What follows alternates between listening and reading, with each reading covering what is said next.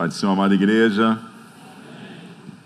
Que benção estarmos juntos na casa do Senhor, no culto de ensino, aquele culto de crente, né, que quer crescer. Amém? Amém? Amém? Abra sua Bíblia em Gênesis capítulo de número 16. Gênesis capítulo de número 16, versículo de número 8. Gênesis 16, versículo de número 8. E diz: Agar, serva de Sarai, de onde vens e para onde vais? E ela disse: Venho fugir da face de Sarai, minha senhora. Diga comigo: de onde vens, de onde vens? para onde vais? Senhor, em nome do teu filho amado Jesus, nós agradecemos a ti por trazer a gente até a tua casa para juntos adorarmos o teu nome, te bendizê-lo e aprender em tua santa palavra. Obrigado, Senhor, por estarmos juntos com os nossos irmãos e irmãs em Cristo, ligados pelos laços do Calvário, ó Pai. Muito obrigado, Senhor. Obrigado pela presença do Teu Espírito Santo e por Tua Santa Palavra. Fala conosco, Senhor, ministra ao nosso coração, que cada um de nós venha sair daqui, ó Pai, sendo ministrado por Ti, porque somos amados do Senhor, não porque se achasse algo em nós que nos dignificasse ser amados por Ti, mas porque Tu graciosamente tem nos amado. E porque tu nos amaste primeiro, nós te amamos. Fala, Senhor, conosco em tua santa palavra, é o que nós te oramos e pedimos, em o um nome do Senhor Jesus Cristo. Amém e amém. Glória a Deus. A gente vem falando nessas últimas terças sobre perguntas que o Senhor tem feito, né? Vimos a pergunta que Deus fez a Adão: onde está? Vimos a pergunta que Deus fez a Caim: onde está o seu irmão? E agora a pergunta que Deus faz a Agar: de onde vens? Para onde vais? Que história é essa, pastor? De Agar. A história de Agar está diretamente ligada à história do nosso pai na fé, Abrão e sua esposa Sarai. Ainda com os nomes antigos, pois Deus ainda não tinha mudado o nome deles para Abraão e Sara. E como você deve saber, Sarai, mulher de Abrão, não tinha filhos, ela não podia gerar, e Sarai tinha uma serva egípcia, que o nome dela era Agar. E depois de muitos anos já na terra de Canaã, aproximadamente 10 anos na terra de Canaã, e a promessa de Deus ainda não ter se cumprido na vida de Abrão e Sarai, a promessa de uma descendência, uma descendência numerosa. Sarai chega para Abraão e diz: Eis que o Senhor tem me impedido de gerar filhos. Entra, pois, a minha serva, porventura terei filhos por meio dela, através dela eu terei filhos. E Abraão acaba ouvindo a sua esposa Sarai e acaba tendo relações com Agar, e dessas relações, Agar engravida. E depois que Agar engravida, Agar começa a desprezar Sarai. Ela se vê agraciada, ela se vê beneficiada por estar grávida, por poder gerar um filho, e ela passa a olhar com desprezo a sua própria senhora. Sarai. E aí Sarai começa a não suportar mais esse tipo de desprezo, de agravo, de ofensa, e diz para Abraão: Abraão, que esta ofensa seja sobre ti. Minha serva eu pus em teu regaço, e agora ela vendo que está grávida, ela tem menosprezado a mim, eu sou menosprezado aos seus olhos. Que o Senhor julgue entre mim e você, Abraão. E aí Abraão olha para Sara e diz: Eis que a serva é tua, está na tua mão, faze o que é bom aos teus olhos fazer. Abraão viu que Agar estava grávida, então, assim sendo, ele não deveria despedi-la, e assim ele não quis fazer, e coloca isso nas mãos de Sarai, que estava incomodada com toda aquela situação. Se Sarai estava há muitos anos incomodada por não ter filhos, agora ela estava incomodada porque Agar estava grávida e menosprezava da sua senhora. E aí o que, que Sarai faz? Sarai não manda Agar embora. Sarai começa a afligir Agar. E Agar vai sendo afligida por H vai sendo afligida por sua senhora, H. Vai sendo humilhada por sua senhora, H. E até que chega um dia que ela não suporta mais e ela foge de diante da face da sua senhora.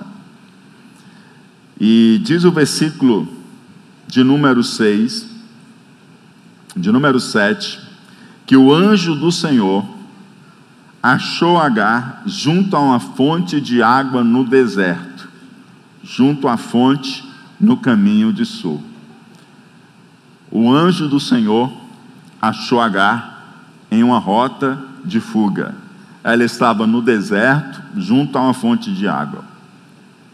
E a Bíblia, quando nós lidamos com o Antigo Testamento, e nós encontramos essa expressão, anjo do Senhor, nós temos aqui uma manifestação teofânica, nós temos aqui uma manifestação de Deus, uma manifestação da pessoa de nosso Senhor e Salvador Jesus Cristo, antes de ele nascer e vir em carne entre nós.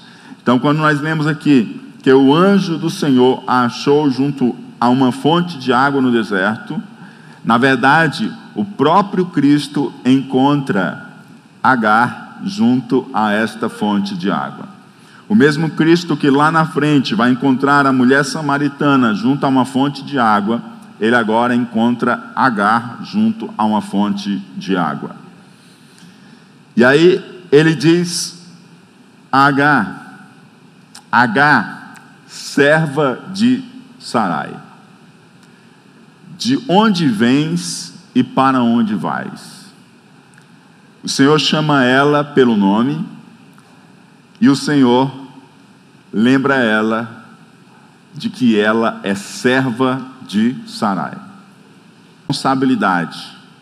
Ela podia muito bem dizer o seguinte: olha, eu fugi da minha senhora porque ela estava me afligindo demais, ela estava me humilhando, eu já não estava mais suportando. Não, ela não fala nada disso. Ela simplesmente disse: Venho fugida da face de Sarai, minha senhora. Não há uma transferência de responsabilidade, não há uma transferência de culpa. H não acusa Sarai de afligi-la, mas ela assume sobre si a responsabilidade de ter fugido. Ela chama toda a responsabilidade para ela da fuga. E independente do fato de estar sendo afligida, H era serva de Sarai e H tinha deveres a cumprir. Portanto, ela estava fugindo dos seus próprios deveres.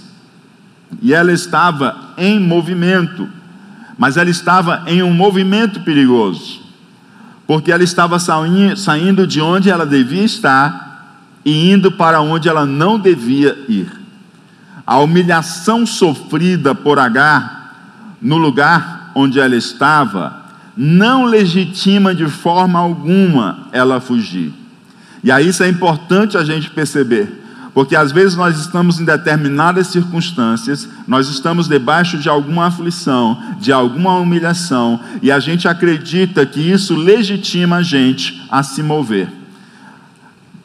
O anjo deixa muito claro, o anjo do Senhor, para ela, de que ela não está legitimada nesse movimento, ainda que ela estivesse sofrendo humilhações na tenda de sua senhora Sarai. Pois ao fugir da tenda de sua senhora Sarai, H foge da identidade de si mesma. Ela perde a sua própria identidade. E é interessante que o anjo do Senhor, quando a encontra, começa chamando-a pelo nome. E em seguida, falando da sua função e da sua correlação daquela de quem ela está fugindo. H, serva de Sarai. Então, ao fugir da tenda de sua senhora, H está fugindo da identidade de si mesma. E quem se perde na identidade também perde-se no caminho e perde-se no destino. E se tem uma crise muito grande em nossos dias, é uma crise de identidade, onde as pessoas não compreendem quem elas verdadeiramente são. E que nós encontramos isso, inclusive, dentro do próprio círculo daqueles que caminham na fé. E quando nós temos a pergunta: de onde você vem e para onde você vai? Ela é uma pergunta que ajuda a elaborar e a compreender as raízes, a identidade e o propósito. De onde você vem? Quais as suas origens? As suas origens, de alguma forma, definem quem você é.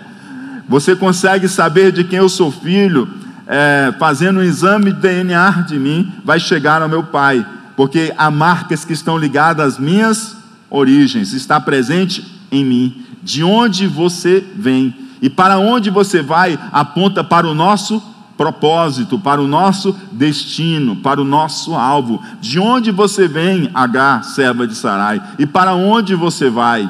Está chamando ela a elaborar, a compreender quais são as suas raízes, onde estão as suas raízes, qual a sua identidade, e diante disso, qual é o alvo e o propósito dela. Se nós não sabemos qual é a nossa origem, se nós não sabemos qual é a nossa identidade, nós não conseguimos compreender qual é o nosso alvo e qual é o nosso propósito. É por isso que esse mundo é tão vazio de significado e sentido, porque se a nossa origem ela é simplesmente um acaso que aconteceu, uma explosão ou uma sopa aí, eu quero dizer para você que não há uma identidade nenhuma de valor na sua pessoa, e que não há também nenhum sentido de viver, e que não há também nenhum propósito, nenhum alvo, nenhum destino para se chegar. Mas se nós somos originados em Deus, se nós temos a nossa origem em Deus, se nós somos criados por Deus, então a nossa vida encontra identidade naquele que nos criou. A nossa vida faz sentido enquanto nós estamos peregrinando, porque nós temos uma origem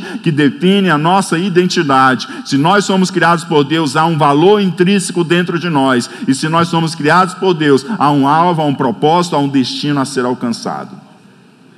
E essa pergunta chama justamente Sarah, chama justamente H a elaborar, a compreender, a refletir, a cogitar as suas raízes, a sua identidade, o seu propósito.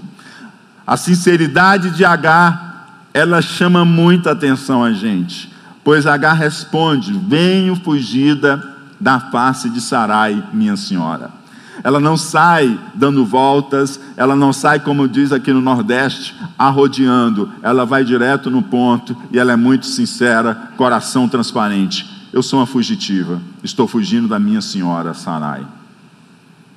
Ela não diz, olha, na verdade aconteceu uma situação assim, foi contar a história e tal, a história todinha e não assume a culpa. A culpa toda é a situação, a culpa é Abrão, a culpa é Sarai, a culpa é isso, a culpa é aquilo outro. Não, ela muito claramente ela diz: Eu sou fugitiva. Há uma sinceridade. Não dá para a gente se achar sem ser sincero e honesto. Não dá para a gente se achar com ilusões de mentiras. Não dá para a gente se achar jogando responsabilidade para outros. Não dá. Precisamos ser sinceros. H age com sinceridade. E a sinceridade agrada ao Senhor. A fuga não, mas a sinceridade sim. Não é que Deus está agradado dela ter fugido de Sarai, mas Ele está agradado dela ser sincera e confessar: Eu estou fugida da minha senhora Sarai. Como disse Davi, primeiro, primeiro, primeiro livro de Crônicas, capítulo 29, 17: E bem sei eu, Deus meu, que tu provas os corações e que da sinceridade te agradas. O Senhor se agrada de quê? Da sinceridade. Ela foi sincera, realmente eu sou uma fugitiva. Eu fugi da casa da minha senhora. Salmo 34, 18. Diz Davi: Perto está o Senhor dos que têm o coração quebrantado e salva os contritos de espírito.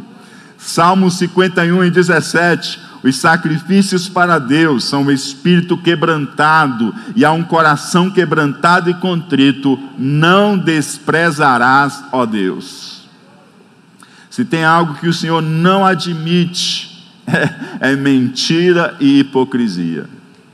O Senhor não suporta mentira e hipocrisia. Uma das coisas que Jesus mais bateu no seu ministério foi contra a hipocrisia dos fariseus. E eu queria dizer uma coisa para você: sabe com quem que os fariseus mais parecem?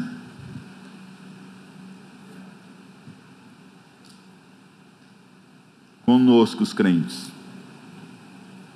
Sabe por quê? Porque os fariseus eram justamente os religiosos da época. Só que o problema que eles eram hipócritas. Então, o fariseu não é aquele que está lá no mundo e não conhece o Senhor e não quer nada com o Senhor. O fariseu é entre nós mesmos, aqueles que se vestem de crente, parece crente, fala crentez, até exerce função, mas o Senhor ele está olhando o coração. O Senhor ele está olhando o quê?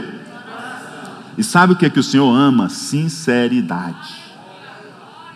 O Senhor não suporta a hipocrisia, porque a hipocrisia ela está relacionada à mentira, e o pai da mentira é o diabo. Mas a sinceridade Deus ama. A gente olha a história de Jacó e a gente, rapaz, um homem desse aqui, como é que pode? Uma situação dessa. Mas aí você vai perceber que em todo o caminho de Jacó, ele tem um coração que se quebranta. Ele erra, ele falha, mas ele se quebranta. Ele confessa. Ele rasga o coração em sinceridade. E ele busca do Senhor. E o Senhor graciosamente o alcança com misericórdia. O Senhor não gosta que nós usemos capa para disfarçar aquilo que nós não somos. O Senhor quer que nós sejamos sinceros diante dele. Se H viesse com histórias, se cobrir, se justificar, H teria perdido uma grande oportunidade de ser agraciada pelo Senhor.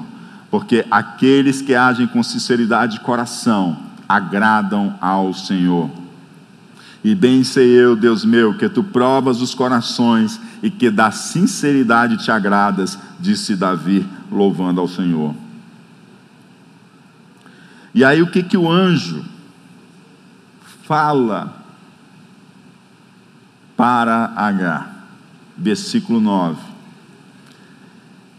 Então lhe disse o anjo, então lhe disse o anjo do Senhor: Torna-te para a tua senhora, volta para a tua senhora e humilha-te debaixo de suas mãos.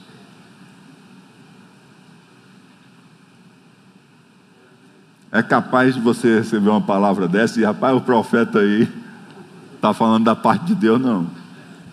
Eu já fugi porque eu estava sendo humilhada, e aí o profeta chega e manda eu voltar e me humilhar debaixo da mão da minha senhora. Então, o anjo do Senhor diz: Volta, torna a tua senhora, torna de onde você fugiu, volta para a tenda da tua senhora e coloca, humilha-te, sujeita-te debaixo da autoridade da tua senhora Sarai. Humilha-te debaixo das mãos daquela que te aflige. Senhor, o que é isso? O Senhor está mandando eu voltar e me humilhar debaixo das mãos daquela que está me afligindo. Você está entendendo? Cumpra o seu dever, H. Não fuja. Volte para a tenda da sua senhora. E é interessante que é junto com esse sujeitar-se a Sarai que está a palavra de bênção que vem da parte de Deus. Enquanto nós muitas vezes estamos querendo fugir do lugar da aflição, nós não estamos percebendo que muitas vezes é no lugar da aflição que Deus vai escolher nos abençoar. José foi ricamente abençoado, mas foi no lugar da aflição que Deus escolheu abençoá-lo. Sim ou não? Daniel foi maravilhosamente exaltado pelo Senhor. Mas sabe onde foi que Daniel foi exaltado? Foi no exílio. Foi levado cativo. E foi no exílio, no lugar da aflição, que ele se tornou abençoado por Deus e foi usado como instrumento do Senhor.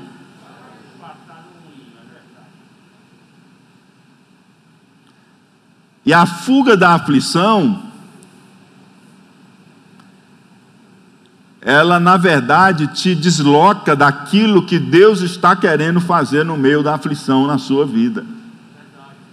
Porque o nosso Deus é Deus que se revela, não só na tranquilidade, mas também na aflição.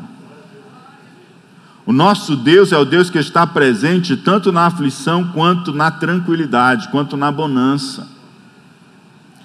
Foi numa vida conturbada e aflitiva de uma mulher que se chega ao poço de Jacó em Samaria que Jesus Cristo se aproxima dela para poder trazer bênção ao coração daquela mulher, conectando-a com Deus.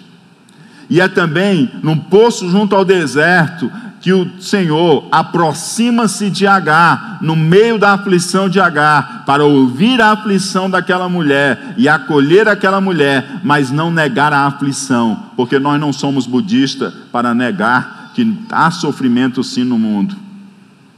Nós somos cristãos. E nós admitimos que há sofrimento, porque o nosso Senhor Jesus sofreu aflições Amém? E nós também estamos sujeitos a sofrer aflições. E sofremos aflições. Que elas não sejam fruto do nosso pecado e nem das nossas escolhas ruins.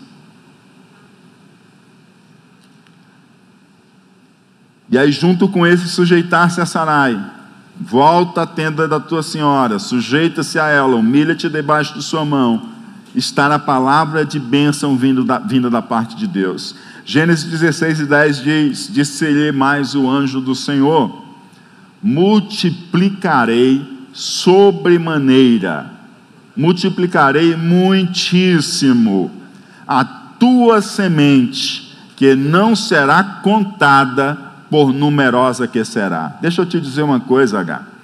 Volta à casa da tua senhora, humilha-te diante dela Assim, eu pensei que tu ia chamar ela para as conversas para ela deixar de me humilhar, e o Senhor está mandando é o me humilhar debaixo da mão dela. Pois volta, porque eu vou te dizer uma coisa: eu vou multiplicar muitíssimo a tua semente. Sabe essa criança que está sendo gerada dentro de você? Eu vou multiplicar, que você não vai conseguir, não vai ser possível contar o número da tua descendência. Você pensa que vai perder esse bebê, você não vai perder esse bebê. Você pensa que ele não vai sobreviver?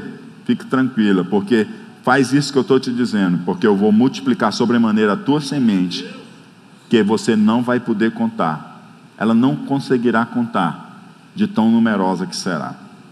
Sujeite-se, que ordenarei a bênção sobre a sua vida, a sua semente será multiplicada.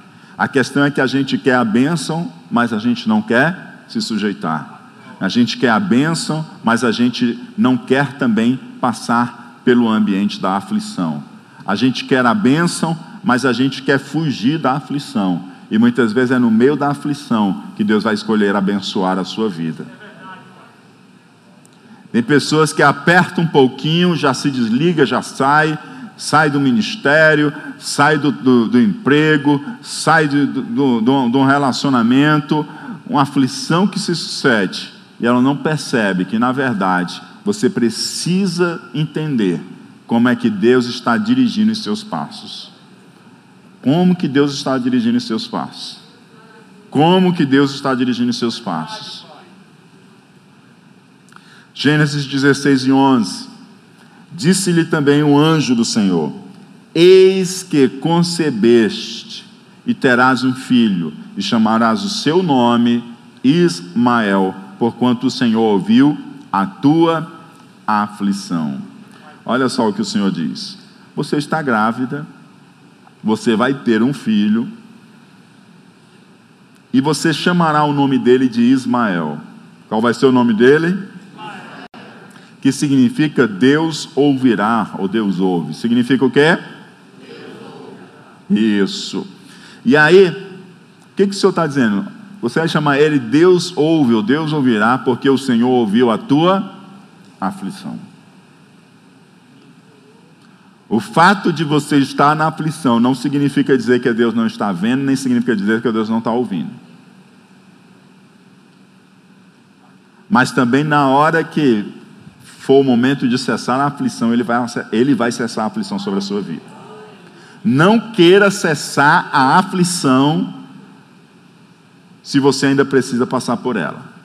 Mas na hora que for para Deus cessar a aflição, Ele vai, vai cessar a aflição. Se você foge da aflição, você vai ter mais aflição. Veja que H foge da aflição, mas ela está na aflição no meio do deserto. Não adiantou de nada ela fugir da aflição.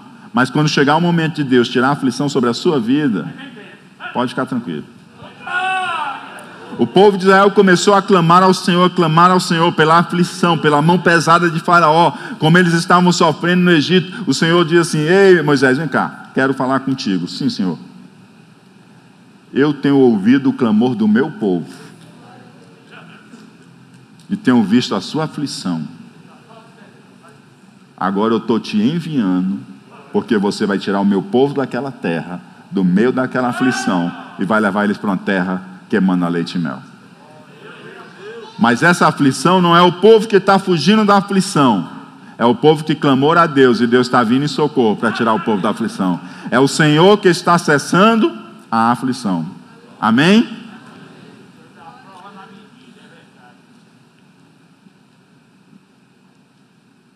E aí o que, que nós temos aqui?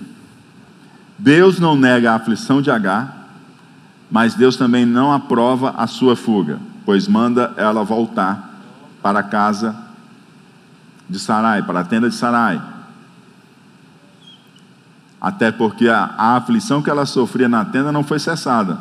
Ela colocou foi uma outra aflição no meio do deserto, correndo risco, perigo naquela rota daqueles que mercadejavam ali, das caravanas.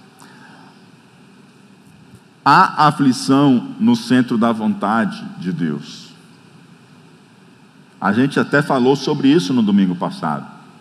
Jesus falando aos seus discípulos que era necessário ele padecer muitas coisas, ele ser rejeitado pelos anciãos, pelos principais sacerdotes, pelos escribas, ele ser morto e ressuscitar ao terceiro dia. Jesus diz: E agora, o que, que eu vou fazer diante de tudo isso? Pai, passa de mim essa hora. E ele diz: De maneira alguma, pois para essa hora eu vim, para cumprir esse propósito. Então, a aflição que está no centro da vontade de Deus. Diga comigo, a aflição que está no centro da vontade de Deus. Então não adianta você fugir dessa aflição, porque você vai estar saindo do centro da vontade de Deus.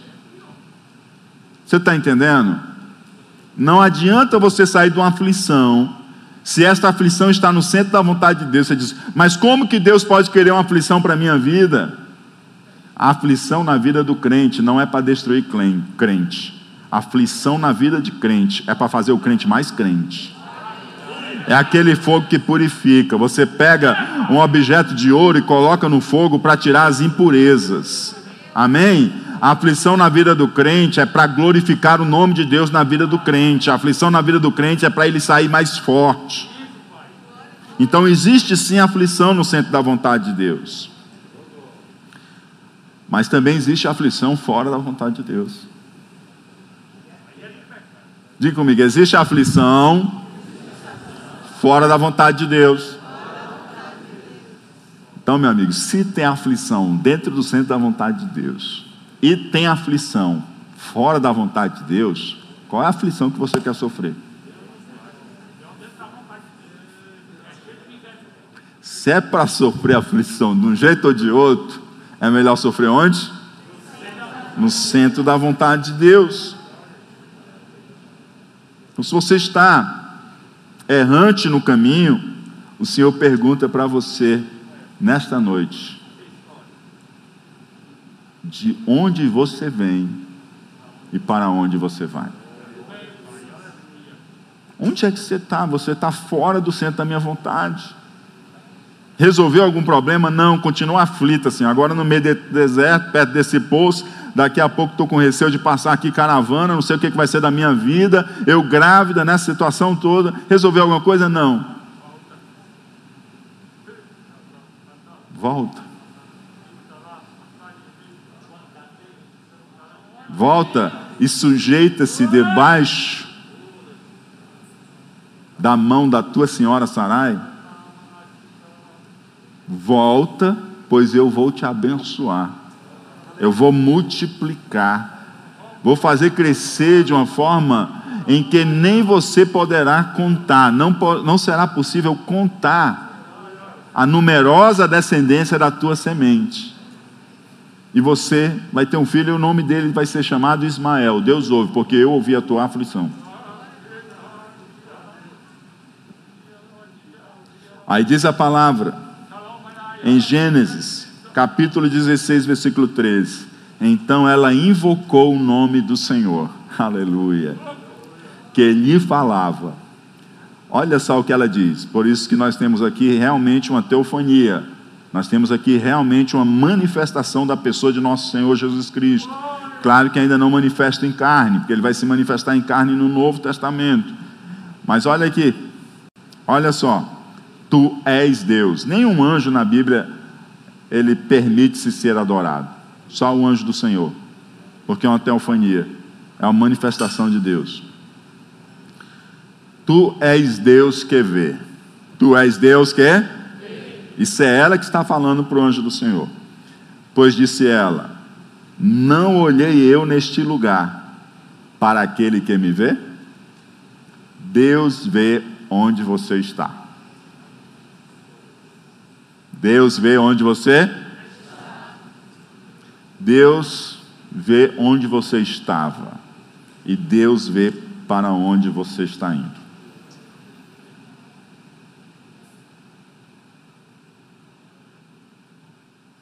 Deus é o Deus que vê. Ela estava no meio do deserto. E Deus viu.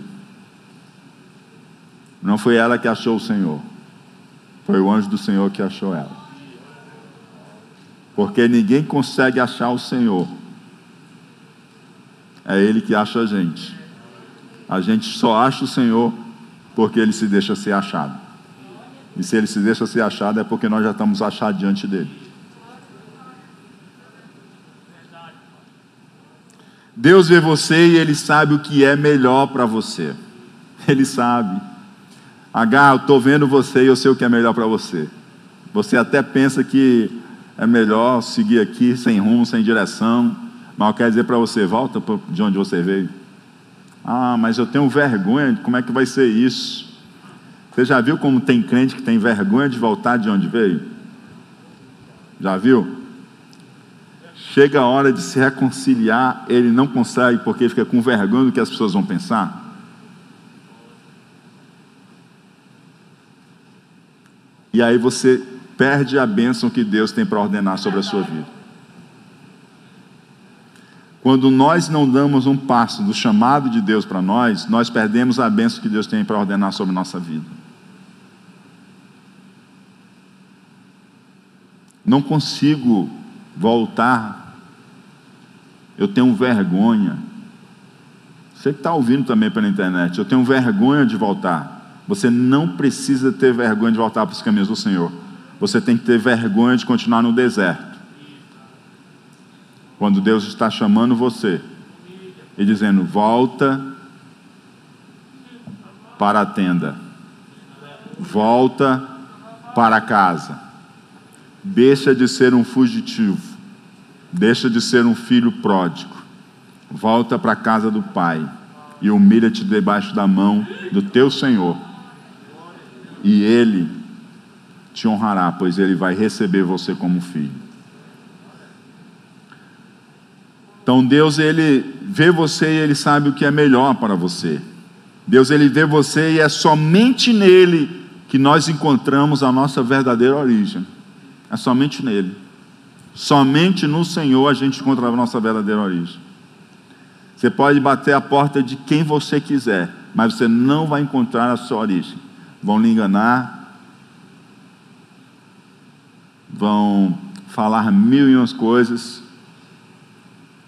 vão colocar tratados para você, e na verdade é só palavra de homem. Mas nele você encontra de quem você veio. Sabe esse sopro que foi soprado em você? Que nada na criação tem, o reino mineral não tem, o reino vegetal não tem, o reino animal não tem, mas você que foi criado em mais semelhança de Deus tem? Porque a biologia diz que você pertence ao reino animal, mas a Bíblia não diz que você pertence ao reino animal. Ela diz que você é coroa da criação. Ela diz que você foi feito à imagem e semelhança de Deus. Ela diz que o Senhor soprou o seu espírito sobre a sua vida. Então não posso botar você no reino animal, não. Por mais que você tenha muitas semelhanças biológicas, você tem uma total diferença no que diz respeito ao quesito espiritual, como você foi constituído e para que você foi constituído.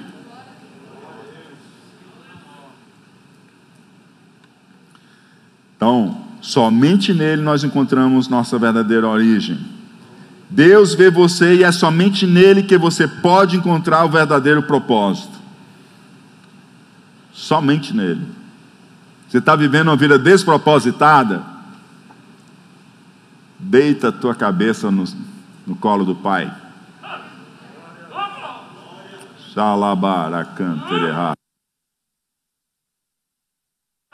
Deita a tua cabeça no colo do teu Pai. Aquele que te criou, aquele que te colocou na terra aquele que deu seu filho para morrer por você, aquele que derramou o seu sangue para poder perdoar os seus e os meus pecados, aquele que deu do seu espírito para habitar em nós, que ele vai encher a sua vida de sentido e de propósito. Aleluia! Pois somente nele nós podemos encontrar o verdadeiro propósito. Deus ele vê você e é somente nele que você pode encontrar a sua verdadeira identidade, quem você é, de onde você veio, onde está e para onde você está indo. Somente nele. Somente nele. E é quando olhamos para aquele que nos vê que nós nos encontramos. No Senhor a gente se encontra. Diga comigo, no Senhor a gente se encontra. Nós nos encontramos no Senhor, fora do Senhor nós nos perdemos. H estava errante e perdida no meio do deserto, mas quando ela viu aquele que a viu, ela se achou, porque no Senhor a gente se acha, a gente se encontra. Ela diz: Não olhei eu neste lugar para aquele que me vê, tu és Deus que vê. Foi quando ela viu Deus que vê que ela conseguiu se achar, ela conseguiu se encontrar e ela conseguiu retornar para o lugar onde Deus queria que ela estivesse. E ela, mesmo sofrendo a aflição, o Senhor ordena a bênção sobre a vida dela, porque onde há submissão à vontade de Deus, onde há obediência, o Senhor ordena a bênção. Fique em pé em nome de Jesus. De onde você vem e para onde você vai. Oh, Deus querido. Hoje é dia de Deus acertar o lugar de muita gente. Hoje é dia do Senhor acertar o lugar de muita gente. De onde você veio para onde você vai. O Senhor está dizendo para você: você veio dele. E sabe qual é o teu destino? É Ele. Fora disso, você está perdido. É nele, por Ele e para Ele. Oh, aleluia. É nele, por Ele, para onde você está, onde está o seu irmão, de onde você vem, para onde você vai. Oh, Deus querido. Assim como Deus falou com Agar, assim como Deus viu Agar, Deus também tem falado com você e Deus também tem visto você. Você não está só, Ele tem visto você. Olha para aquele que te vê e encontra-se nele. Xalá, bará, si, tere, cantará. Oh, aleluia! Ele é o Deus que te vê, Ele é o Deus que conhece a tua dor, Ele é o Deus que conhece a tua aflição, mas maior é aquilo que Ele tem preparado para você. Coloca-se só debaixo da sua onipotente mão, sopra o que precisar sofrer, mas sopra dentro da vontade de Deus. Saia do sofrimento de estar longe do centro da vontade de Deus e se renda diante do centro da vontade de Deus. Deus ama você, Deus quer você, Deus quer você, Deus ama você e tem coisas maravilhosas para fazer na sua vida. Levanta a cabeça, Ele não desistiu de você, coisa alguma, e Ele olha para você e diz hoje: de onde você vem, para onde você vai. Oh, aleluia! Xalabaracantereha, sitere canta labaracantereha. Santo, santo, santo, santo, santo Deus.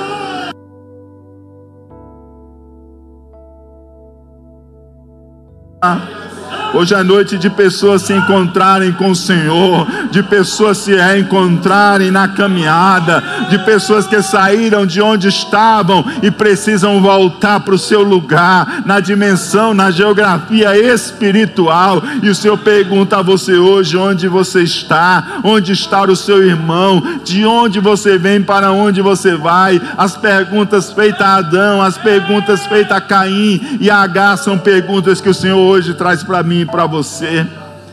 E nessa noite, se há alguém entre nós que precisa se rearrumar nessas respostas diante do Senhor, Ele está aqui, Ele já encontrou você, Ele vê você e Ele ouve. Então, se você quer se reencontrar com o Senhor de uma forma diferente nessa caminhada e quer se acertar com Ele, eu quero convidar você eu quero orar por sua vida. Chegue-se até aqui à frente em nome de Jesus. Se há alguém entre nós nessa noite também que ainda não recebeu Jesus como Senhor e Salvador da sua vida, eu quero orar por sua vida nessa noite.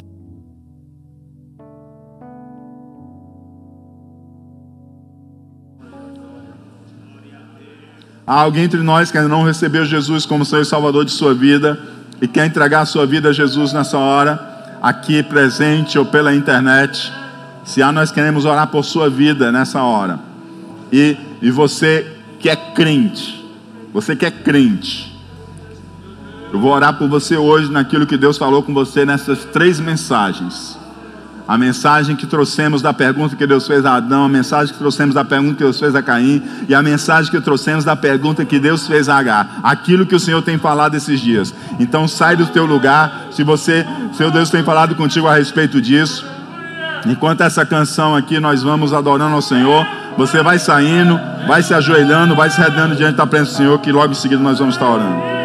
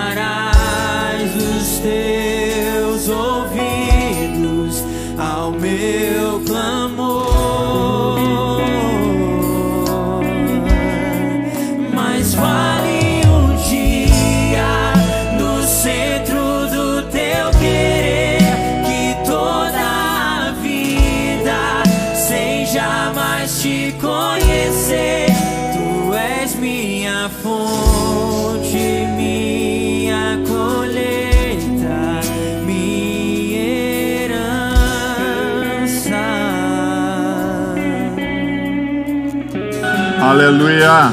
Glória a Deus. Glória a Deus. Pedir os pastores, vamos impor as mãos sobre as pessoas aqui em nome de Jesus. Glória a Deus. Aleluia, Jesus. Santo Deus. Se você está aceitando Jesus, aí no acompanhamento na transmissão, você pode estar preenchendo o link que aparece aí para você, que nós queremos ajudar você a crescer na fé em Jesus, tá? Vamos orar agora. Podem continuar louvando. Se há mais alguém, vem agora que nós vamos orar agora por você. Em nome de Jesus. Pode pôr as mãos. Senhor, em nome do teu filho amado Jesus, ó Pai.